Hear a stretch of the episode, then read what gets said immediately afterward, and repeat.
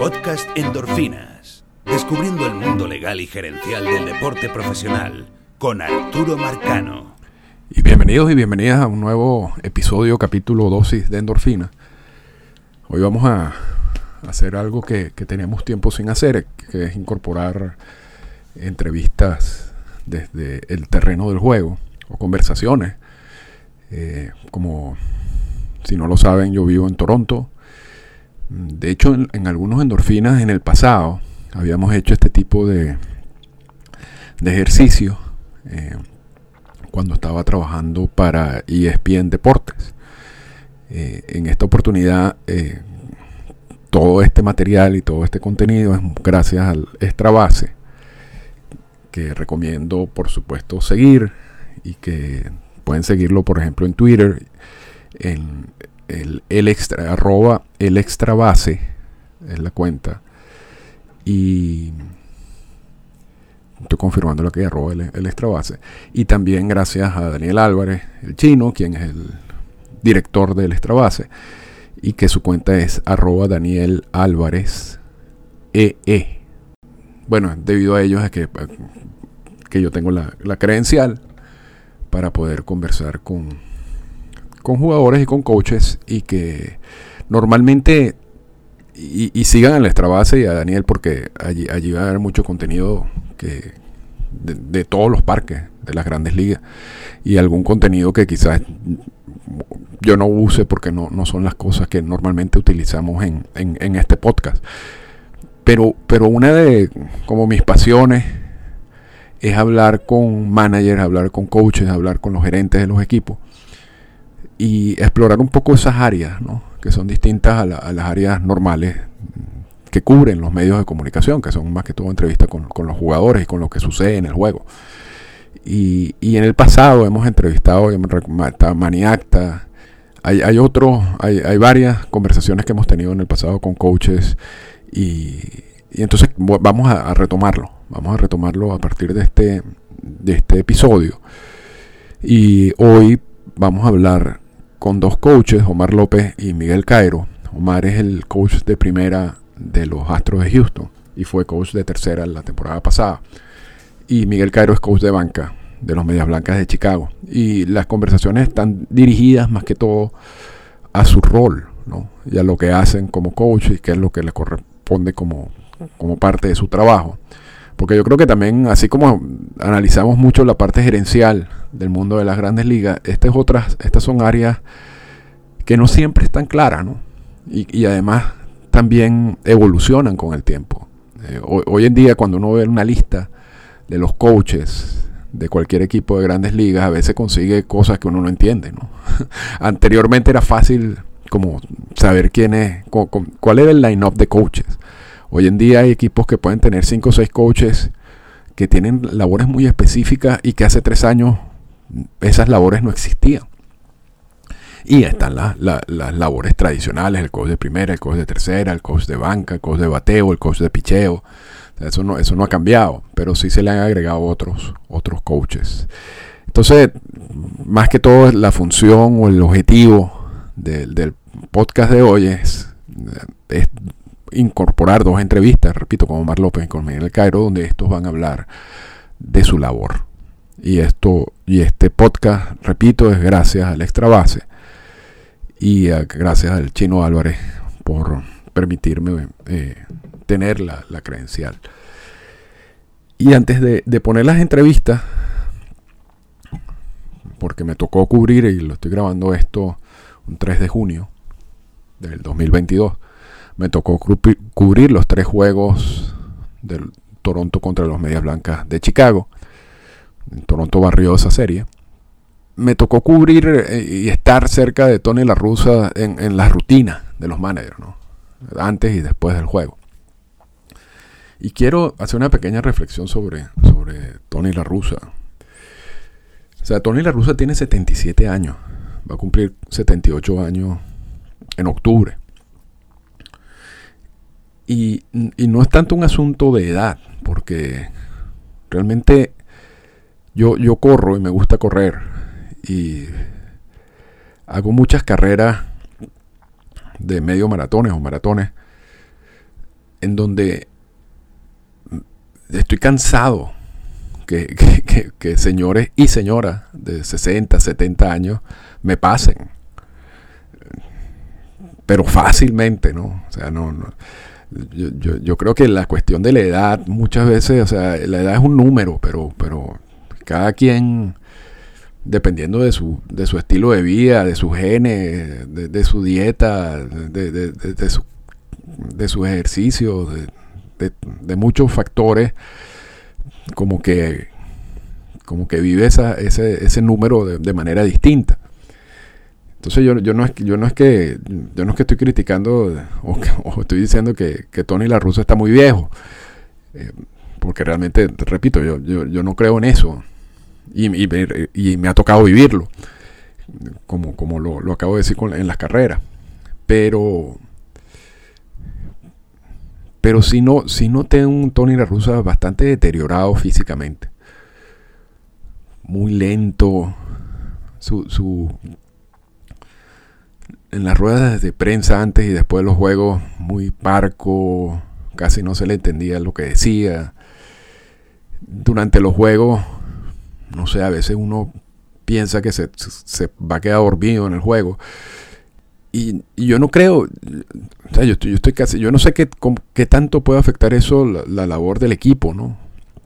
Porque hay un, se nota que hay un respeto, y en la entrevista con Miguel Cairo lo, van a ver, un respeto por, por Tony La Russa, ¿no?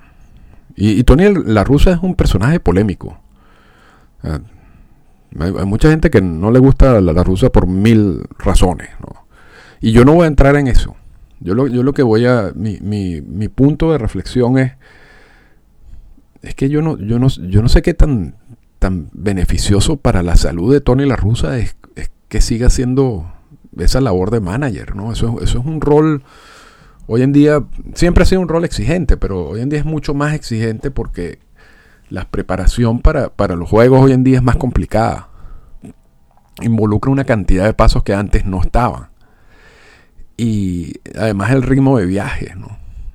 Y, y yo sé que eso termina siendo como una especie de adicción, porque me ha tocado hablar con muchos jugadores y exjugadores y me ha tocado vivirlo en, en México a una escala menor pero muchas veces los jugadores, después de tantos años de acostumbrarse a ese ritmo de, vida, de los juegos, de los viajes, cuando se retiran y pasan tres meses sin hacer nada en su casa, en algunos casos con muchísimo dinero, en una casa con todas las comodidades que pueda, que pueda tener, terminan buscando un trabajo en béisbol porque no se adaptan, no, no se adaptan a, vivir tranquilo, sin actividad, sin necesidad de viajes, sin nada. Se vuelven locos.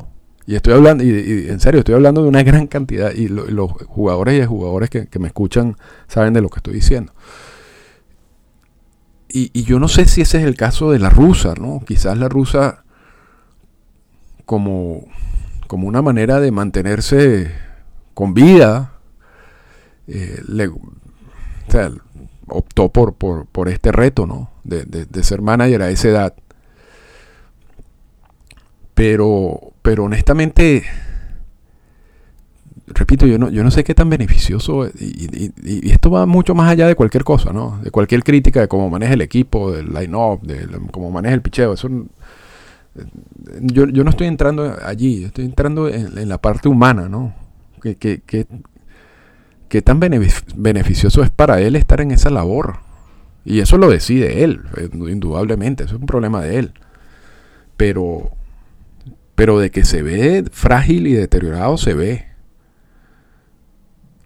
Y yo no creo que lo vayan, a mí, a me parece absolutamente improbable que lo vayan a despedir, independientemente de lo que pase con los, con los Medias Blancas, que es un equipo que tiene mucho talento, mucho talento. Pero yo dudo mucho que esa organización vaya a despedir una, una persona de la un Hall of Famer como Tony La Russa y, una persona con el nombre que tiene Tony La Russa en el mundo del béisbol. Porque me parecería ya como un irrespeto, ¿no? Y eso es un problema cuando se contrata ese tipo de manager, ¿no? Con ese, con ese, con ese perfil, ¿no? No, no, no puede salir de él fácilmente, ¿no? Hasta que se acabe su contrato. Y yo creo que ese va a ser el caso de Tony La Russa. A menos que, que, bueno, que, tenga un, un, asunto de salud, que esperemos que no, ¿no? Yo, ¿no? yo no estoy diciendo que se vea enfermo, se ve bien. Lo que pasa es que son 78 años casi. Y, y realmente la, la, reflexión lo hago porque me preocupó un poco. Me, preocupó un poco ver lo que vi. Y, bueno, ya, ya, ya eso es un problema de Tony y de su familia. Quizás esa sea la manera como él quiere vivir su vida y, siempre está involucrado en el béisbol y no, no, tiene otra manera de, de hacerlo, ¿no? No, ¿no? no se va a retirar tranquilamente a una isla para disfrutar de sus últimos años, lo está disfrutando siendo el manager. Y, ya también será un problema de, lo, de la organización de los medias blancas, ¿no? Se considera que, que quizás por eso no, no, sea tan fácil para él hacer el mismo tipo de trabajo que hacía antes, cuando tenía menos edad y cuando tenía más energía y cuando tenía otro, y era otras características del juego. Pero, pero sí quería compartir eso porque honestamente que, me preocupó. Y, yo, yo he estado, Dusty Baker y Joe Maddon son maneras que también tienen edad, pero uno, uno los ve tanto, tanto durante el juego como en las entrevistas previas al juego y después del juego, y, parecen unos niños, básicamente. yo creo que la edad, repito, la edad es un número, pero el deterioro físico de la rusa yo creo que es evidente. Ya, pero, pero bueno, solamente quería compartir eso porque son cosas que uno ve. Y quizás mi percepción es mi, percepción es mi percepción, quizás otros tengan una percepción distinta y creen que, la rusa está en perfecto estado mental y físico, ¿no? Yo se la respeto, yo solamente estoy compartiendo esto en el podcast. Así que a continuación vamos con dos entrevistas. La primera es con Miguel Cairo, en donde él habla precisamente de su rol de coach de banca, que no pareciera un, rol como, como, un concepto definido, ¿no? como si hay una definición exacta y clara de qué significa ser coach de banca. Eh, porque, y como tampoco, por ejemplo, nosotros hablamos hace tiempo con Carlos Mendoza, que es el coach de control de calidad de los Yankees de Nueva York, o era en ese momento, no sé cuál es su rol en estos momentos, creo que es coach de banca. Eh, y, y, en ese, y, él explicaba su rol de, coach de control de calidad. Y en ese caso tampoco pareciera que hay como una definición fija de que es un coach de control de calidad. Y yo creo que el coach de banca también varía. Eh, con Maniacta conversamos sobre su rol y nos da una explicación un poco distinta a la que nos dio Miguel Cairo. Pero vamos a escuchar a, Miguel en, la conversación para que, para que vean su, su función. Y después hablamos, eh, y esto es una entrevista que habíamos grabado ya hace una semana con Omar López, que escucha endorfinas, por cierto, muchos saludos a Omar. Y él, y él conversaba sobre su rol de coach de primera y también hacía una pequeña comparación con su rol con el coach de su rol de coach de tercera, que también lo, ha ocupado en, en el mismo equipo de Houston. Entonces, es información que a mí me parece importante e interesante manejar, porque es parte del béisbol, ¿no? Y, yo creo que mientras más, o sea, el coach de primera y tercera tienen, tienen funciones muy claras. Coach de banca, repito, no, es lo mismo en todas las organizaciones, pero mientras más uno maneje ese tipo de información, yo creo que uno más disfruta el juego. Así que vamos con esas dos entrevistas y luego entonces nos escucharemos en otra oportunidad.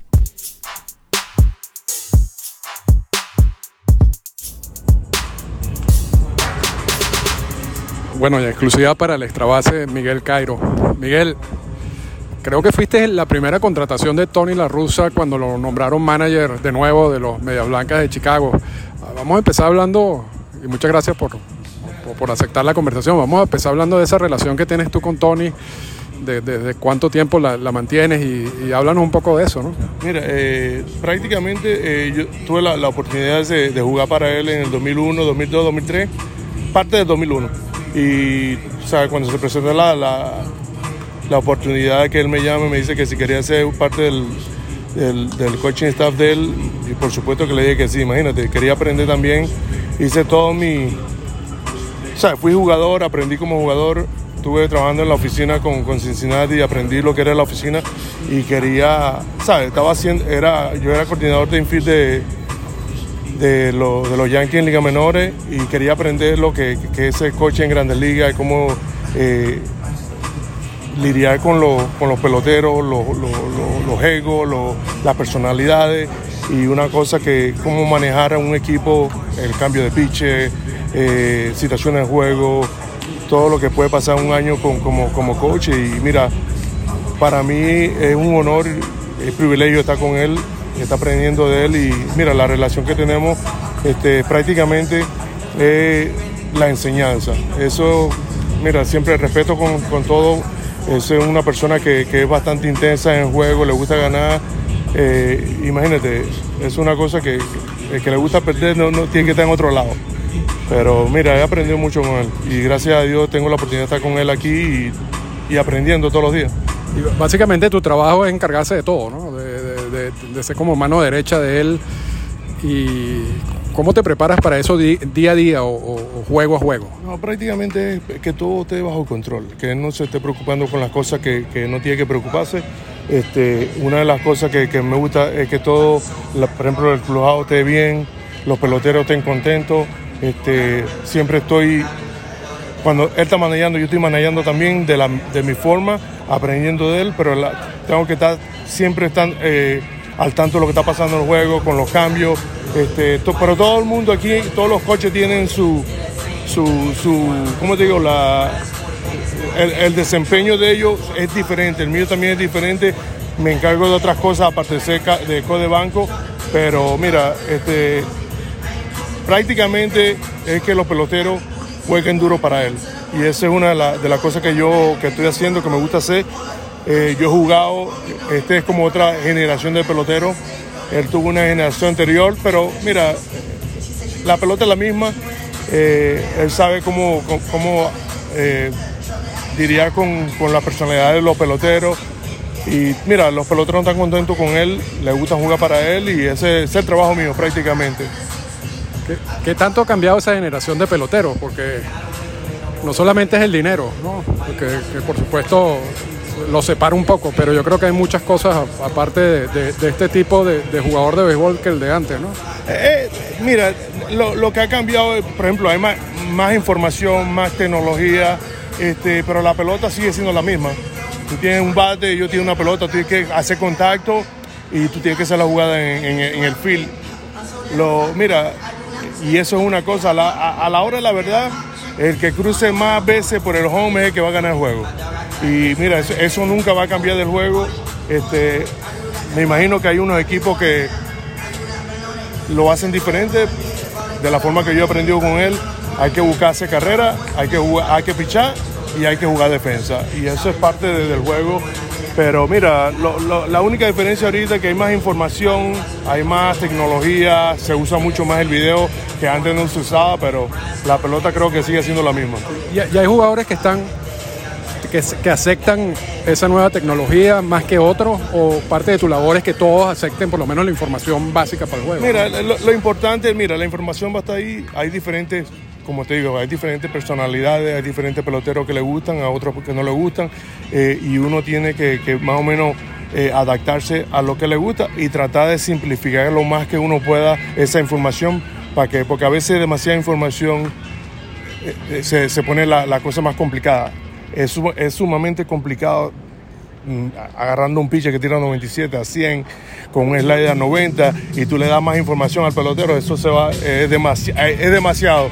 Lo importante es simplificar, ser más a- llegar al punto de vista, llegar al punto que se tiene que llegar y cuando ya tú entras al terreno ya es una cosa que, que tú tienes que reaccionar, es más de reacción, es más de instinto y pero mira, la, la preparación y, y- agarrar la información que tú tienes que tener y ir preparado para el juego es lo más importante.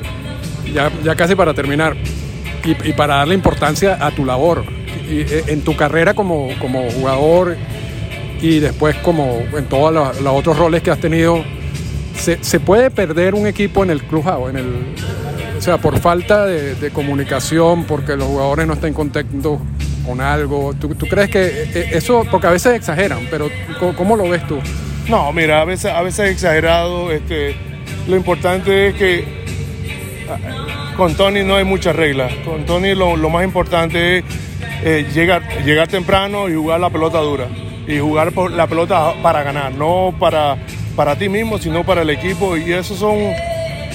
Hay, hay, siempre, siempre tú vas a tener enclojados peloteros que son diferentes personalidades, que, con diferentes. Y eso es la, lo importante es que él o que esos peloteros se, se adapten a, la filosofía.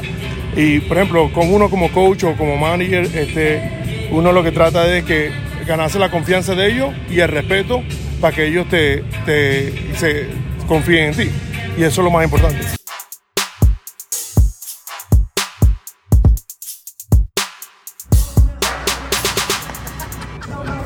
En exclusiva para, para el podcast Endorfina, Omar López. Omar, estábamos conversando acerca de la diferencia de ser coach de tercera y coach de primera. Primero, vamos, vamos primero a, hablar del coach, de ser coach de tercera, ¿no? ¿Cuáles son las principales responsabilidades y cómo te preparas tú para esa labor?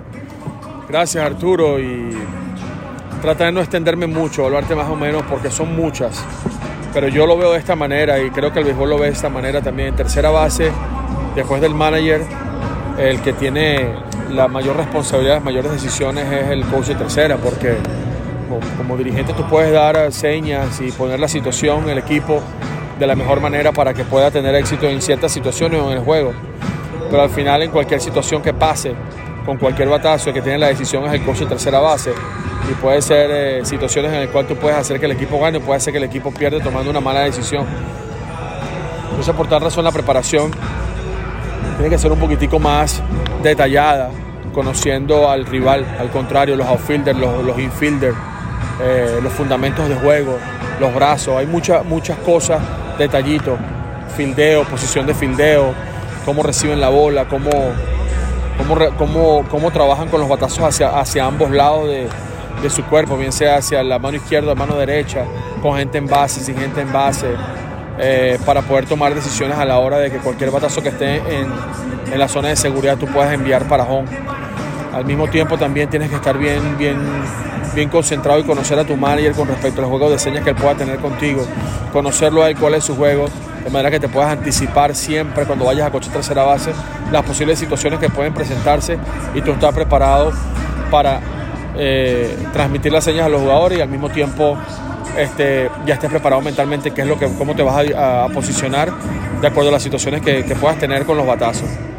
En primera base es un poquito diferente. En primera base tienes que, que conocer al, al, al rival, más que todos los lanzadores, los pitchers, estudiar todos los relevistas, el abridor por supuesto del día, con anticipación, o los abridores quizás que vayas a tener en la serie con anticipación.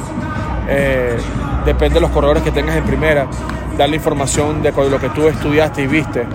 Es eh, para que no los puedan sorprender en primera o, simplemente para los que puedan robar base, eh, otro tipo de información que es para que ellos roben base. Esa información se las provees a ellos eh, individualmente, no a todos, en mi opinión, esta es mi, mi forma de trabajar, no a todos antes del juego, porque muchos de ellos tienen una rutina y tienes que conocer su rutina de preparación antes del juego. Pero hay unos que simplemente que no son robadores de base, que son unos corredores profesionales, simplemente con darle una pequeña breve información, apenas lleguen a primera, ellos la captan rápido y no hay necesidad de hacerlo antes. Pero hay otros que sí, sobre todo los que roban base y sobre todo si son jóvenes, que están en el proceso todavía de aprender. Lo más importante en primera base es que puedan confiar en uno, en, mi persona, para que la información que uno les da en el momento, quizás al principio ellos puedan tener cierta duda, por muchas razones. Este, porque yo siempre me han visto ellos como un manager en ligas menores, porque me han visto cochando tercera base, no me han visto cochando primera base. Pero una vez que este, tú les provees la información, les enseñas lo que está en el video y les enseñas lo que uno ve junto con también con lo que me ha enseñado mucho Gary Pettis, que es el coach de tercera base de nosotros, que en sus años fue un, un- un robador de base. Este, eh, poco a poco la confianza se gana y al momento de, que uno les da la decisión o, la secuencia que tengan, las tendencias que tengan los lanzadores también, porque no nada más es el, es el pick of move, no nada más es cuando ellos pueden hacer este, tirarse, virarse para primera, es también las tendencias eh, y los tiempos que hacen para, para home play con hombre en primera y con hombre en segunda. Entonces ahí en ese momento tomamos ventaja y es cuando podemos alcanzar una base extra. Tú, cuando estás haciendo la planificación del juego sabes más o menos el tiempo a home de, cada lanzador, pero en el juego eso varía. A veces los lanzadores están más lentos un determinado juego. Eso es algo que tú vas midiendo en cada partido. Sabes que gracias a Dios yo he tenido la, la, oportunidad, yo me siento, no sé si bendecido, porque yo empecé mi carrera en los Estados Unidos en el 2009, pero en, Venezuela fue en el 98. Y, y yo voy a hablar que desde de, de, mi época, de mi época en Estados Unidos desde el 2009 la generación, lo que llaman la, esa, esa, esa ese béisbol tradicional al béisbol moderno. Béisbol tradicional en aquellos tiempos tú recibías reportes de los scouts que estaban viendo los juegos a diario en el estadio, donde te hacían algo escrito en computador, te hacían 20.000 copias, te hacían casi que media guía y tú ibas uno por uno leyendo y leyendo. Hoy en día no hay muchos scouts, tenemos la tecnología, el StatCast, el Hakai, el, el TrackMan, pero el TrackMan no tanto tiene que ver con esto, por más que todo el StatCast, que te mide la velocidad de los corredores, te mide el, tiempo de los pitches para home. Y también en términos de video, ellos ven un video, agarran un cronómetro y toman el tiempo a través del video y le hacen la fórmula a la ecuación donde el tiempo de delay que hay para hacer eso y sacan un promedio más o menos del tiempo que puede, puede haber del, tiempo del pitcher de home para primera.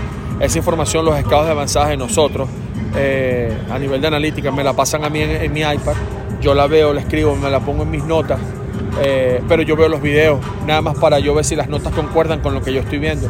Ahora, los tiempos, cuando me voy a enfrentar por primera vez en, una serie, este, los tengo como referencia, pero yo tomo mis propios tiempos y comparo si están cerca o no están cerca. Eh, y también me pongo un poquitico más detallado, si son más lentos con, con, lo, cambio, si el tiempo es un poco más lento con curva, si el tiempo es un poco más rápido con slider, eh, con tu simmer y con four simmer. Entonces de ahí yo agarro mis notas de lo que yo tengo y después actualizo para la próxima serie. Está quizás un poco mejor preparado con más, con más detalles. Y, igual pasa con el tiempo del catcher a segunda, ¿no? Eh, que, que a veces también el reporte puede decir una cosa, pero quizás en el juego se vea otra, ¿no? Porque, porque no son robots, ¿no? Sí, ahí es un poquitico más complicado de agarrar, ya que muy pocos robos de base. En el momento que tú estás, yo estoy, que yo estoy cochando en primera, no le tomo el tiempo al catcher, sino se lo tomo al pitcher. Más que todo cuando sé que mi corredor va a salir a robar, le tomo el tiempo al pitcher para ver qué tiempo fue si estuvimos, estuvimos bien en ese momento y cuáles son los chances, las probabilidades de acuerdo a mi tiempo, con el tiempo, de acuerdo al tiempo del pitch, con el tiempo que nosotros tenemos, el, que sacamos los speed gates de ellos saliendo desde primera para segunda. Es una, es, una, es una fórmula simple.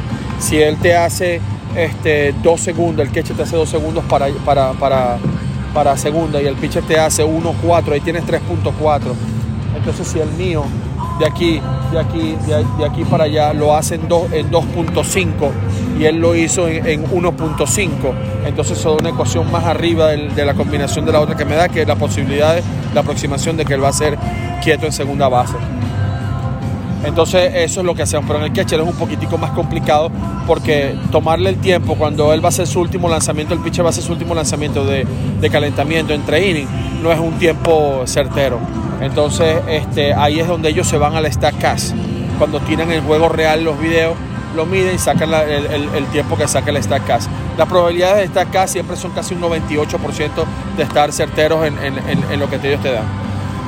Y, hablando de eso, ya casi para terminar, ¿cómo es la preparación hemos visto la evolución y la incorporación de todas las analíticas y toda la, la, información de StatCast, que ha venido no poco a poco, sino ha venido ya de una ola completa, ¿no? O sea, pasamos casi de, 10 años de no utilizar algunas cosas a básicamente utilizarlo para todo. ¿Cómo, ¿Cómo, un coach se prepara día a día para eso? O sea, ¿cuál es, cuál es tu, tu rutina de trabajo diario? Bueno, yo pienso que, la, que hoy en día en las analíticas, como te digo, conociendo el béisbol tradicional de, antes, donde no teníamos tanta información, porque para mí eso es la analítica. Es lo mismo que quizás en aquellos tiempos tú veías con tus ojos, tenías la, responsabilidad de que en tu, en tu sistema eh, de, ne- de neuronas recopilaras toda esa información que tú veas con tus ojos. Ahora la tienes en papel.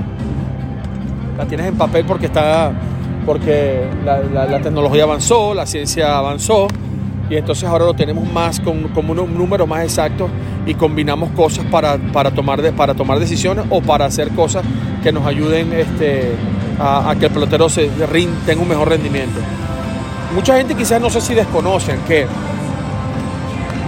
la, la- la- la analítica no es tanto eh, lo que ha evolucionado aquí. Aquí también ha evolucionado mucho la ciencia, donde hemos, tenemos la capacidad, creo que todos los equipos, de evaluar a jugadores físicamente, evaluar ciertos músculos, ciertas partes de su cuerpo para ver cuál no hay más debilidad y trazar un plan de trabajo en el cual este, pueda fortalecerse de manera que puedas evitar lesiones. Entonces ahí es donde también va combinado el trabajo del desarrollo con el trabajo del, del- del departamento médico. Y ahí, ahí, ahí la ciencia ha sido bien, bien exacta y tiene que ver mucho también donde el pelotero pueda poner de su parte con la nutrición para que, para, y su entrenamiento en el off-season para que pueda tener un- una, una temporada, si se quiere decir, con un grandísimo porcentaje de estar sano. Con respecto a la analítica, pienso que es algo súper interesante, es algo en el cual, si nos vamos a los detalles, eh, para mí los matchups, los platoon, los, plat- lo- los pelotones que se hacen para construir line-up, line-ups y eso, eso se puede hacer en equipos que están en tipo de reestructuración, porque cuando tienes un equipo lleno de estrellas, muy difícil puedes estar moviendo tanta gente de tu line-up. Más sin embargo, lo pudieras hacer si creas un canal de comunicación eh, bueno con tus peloteros del primer día, que ellos puedan entender por qué de repente un día que otro se haga algo diferente. Pero hay casos especiales que me sorprendieron este, de lo típico, lo tradicional, como por ejemplo en el 2020, en la época de pandemia, nosotros teníamos a un zurdo que ahora está con Tampa llamado Brooks Raley y eh, sus picheos eran eh, eh, flat quarter, el quarter que, que- caía un poco y el flat. Y su recta que también se le cortaba un poco, pero parecía más que todo una- un, two-seamer. Y Dusty lo trajo, lo trajo a, lanzar en una situación de hombre en segunda y en tercera con un out para picharle a Mike Trout y a Justin Upton y yo inmediatamente bajo eh, lo poquito que yo no me yo no me profundizo mucho en cómo se prepara Dosto y cómo se preparan ellos sino en lo mío. Eh, pero tomo esos tiempitos para eh, aprender qué por qué pasó esa situación. Cuando me voy al iPad y veo las especificaciones de porque sabemos que este juego principal tú puedes tener toda esa información pero es a nivel de ejecución. Si tú tienes el pitcher perfecto porque decía la información el Matrix de acuerdo al swing de Mike Trout, de- el swing path de Mike Trout, ese tipo de picheos que tiraba ese pitcher específico, si lo ejecutaba donde era, Mike Trout batea de por vida, en ese tipo de picheo, en esa zona, batea 142. Y efectivamente los trajimos y los ejecutó exactamente y ponchó a los dos consecutivos. ¿ok? Y el año pasado también fue lo mismo Bruce Raley contra Mike Trout, la misma situación. Entonces, es cuando tú dices, ¿de dónde se saca esta información? Trackman te habla del spin rate, de la evolución del picheo y el swing path combinado que te hace el macheo para que tú puedas hacer eso. Entonces, si nos vamos al béisbol tradicional, esas son las cosas que para mí han cambiado. Para mí han cambiado donde uno, como dirigente joven o como manager, manager joven o coach joven, creer en eso. Creer en eso y estar preparado que si no sale bien, que vas a responder a la media. ¿Ok? Que vas a responder en la media porque tú tienes que tener convicción de lo que tú estás tomando decisión, no simplemente porque la oficina te dijo esto. En algún momento tú tienes que venir y decir, ¿sabes qué? Yo lo voy a hacer y me preparo para esto. Pero más no como que estoy en contra y lo voy a hacer porque simplemente la oficina me, me recomienda que esto es lo que tengo que hacer. Entonces, pero cuando tú ves que esto es lo que la oficina, el cuerpo analítico te recomienda hacer y sucede, y de repente, wow, pero tiene que ver con la ejecución. Depende de ese hombre que está en el montículo. Si no, eso es lo que hay. Pero es más fácil tener esa información porque hoy en día hasta la, hasta la media conoce eso, no desconoce, lo conoce. Entonces es más fácil que es lo que tú le vas a decir a la media después, porque ellos saben que estas son las probabilidades, este era el, perfecto match para Mike Traue o Justin Upton en ese momento con este lanzador. Si nos hubiésemos ido al tradicional, al, tradicional trajemos un derecho. ¿Me entiendes? Un derecho que de repente Maitrao se va a conseguir su swing path y nos va a hacer daño y nos va a ampliar el juego. Entonces, este, en ese tipo de preparación yo no me preparo muy más, yo estoy aprendiendo. En el iPad que yo recibo, recibo toda la información también que recibe Dustin. Y eso me da a mí como coach de primera más tiempo que cuando como estaba en coach de tercera base para yo ver muchas cosas, ver las hojas, ver esto, ver por qué hacemos esto. Eh, y también me pongo a prepararme también en una parte que es el área de infield también, que, que, es, mi, es, mi, fortaleza en, en, mi carrera profesional.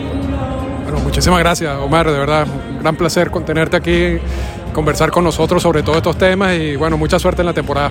Gracias Arturo por la oportunidad y no, saludos a ti y sigan endorfinas, que ahí estamos siempre pendientes. Esta fue una presentación del podcast Endorfinas. Para comunicarse con nosotros, escríbanos a las siguientes cuentas en Twitter. Arroba Arturo Marcano y arroba Endorfinas Radio.